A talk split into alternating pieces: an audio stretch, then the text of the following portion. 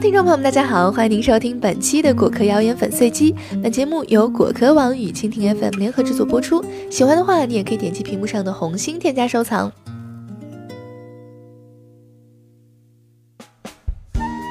想要瘦身美容的姑娘啊，一定是试用过各种各样的方法。哎，那这个不知道你有没有听说过？这个方法啊，说非常的简单方便，自己在家里就能够做到。就是把各类营养丰富的水果洗净切块，添加辅料以后装箱密封，标注日期，三个月也就是一百天以后酵素形成，然后就可以食用了。那这样的方法到底是不是有用？吃下去好不好呢？酵素是一个日语词汇，先是被引进台湾，辗转进入大陆。其实它在规范的中文里呢，早就有一个正式的名字了，也就是酶。没错，酵素就等于我们平常说的酶。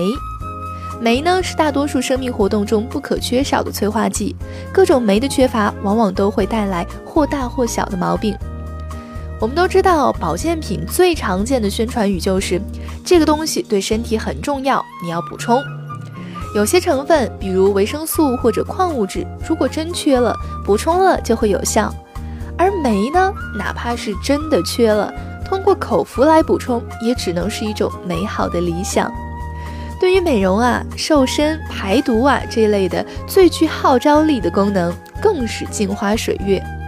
这是因为呢，酶是有催化活性的蛋白质，其活性存在的基础是蛋白质的完整结构。一般的蛋白质吃到肚子里，经过胃液的酸性环境，然后是胃肠消化酶的侵袭，几乎没有哪个能够保持全身而退的。而即使它没有保全自己，想要发挥作用，还得碰巧被直接吸收进入血液。这样的酶，只要有一点苗头，都会是生物学上的重大发现，不会只默默存在于营销之中了。那我们再来看一看水果酵素的产生。所谓的水果酵素制作流程，大致就是把某种水果加上糖，密封发酵，最后呢就得到了产物。这其实就是一个简单的发酵过程。外加的糖与水果中的糖为细菌生长提供了主食，加上水果中的其他营养成分，水果上携带的细菌获得了安居乐业的生存空间。在细菌的代谢中，糖呢被转化成酒、乳酸、醋酸等等。并产生各种各样的酶，非要把这些酶叫做水果酵素也不是不可以。问题就是在这种自制的简易条件下，不能对细菌的种类进行选择，也无法对产生的酶进行分析，基本上就是靠天吃饭了，碰上哪种就算哪种。如果口服这些酶真的能有什么作用的话，那么就应该考虑一下，自然界有各种各样的细菌。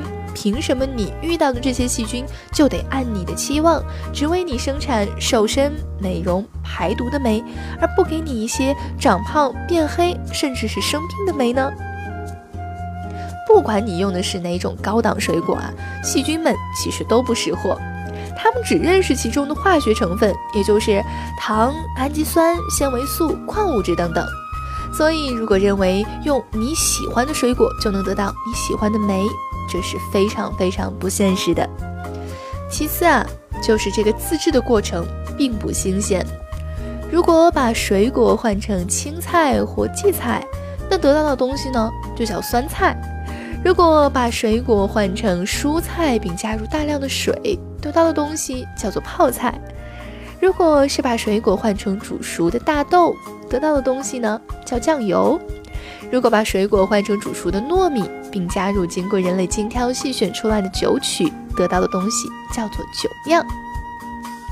这些传统的工艺经过几百年甚至更长的摸索和试错，严守工艺的话，产生有害成分的可能性也不大。与它们相比啊，水果酵素的不确定性呢就要更大一些了。最后，我们再来看一看水果酵素的用途。如果不考虑制作水果酵素过程中的参与以及它们所带来的心理愉悦，仅仅从物质的角度来说，这样制作出来的水果酵素不吃出问题，就算是人品好了。瘦身、美容、排毒，真的只是纯真的愿望罢了。为了营养和健康，还是直接把水果吃了要明智很多。不过啊，其实这种自己发酵的操作也是有用武之地的。比如厨余垃圾，有很多是丢弃的蔬菜，在支持微生物发酵上，因为含糖量低而没有那么得力。不过总还是有吃苦耐劳的细菌在这些贫瘠的土地上繁衍生息，并反过来使它们土崩瓦解，变成有机的肥料。这不仅减少了垃圾收集、运输、集中处理的难度，而得到的有机肥可以用于种花种菜，算是变废为宝了。在国外有很多专门用于这种发酵的容器，使得这种处理厨余垃圾的方式更加的方便和清洁。好啦，那以上就是本期的果壳谣言粉碎机。本节目由果壳网与蜻蜓 FM 联合制作播出。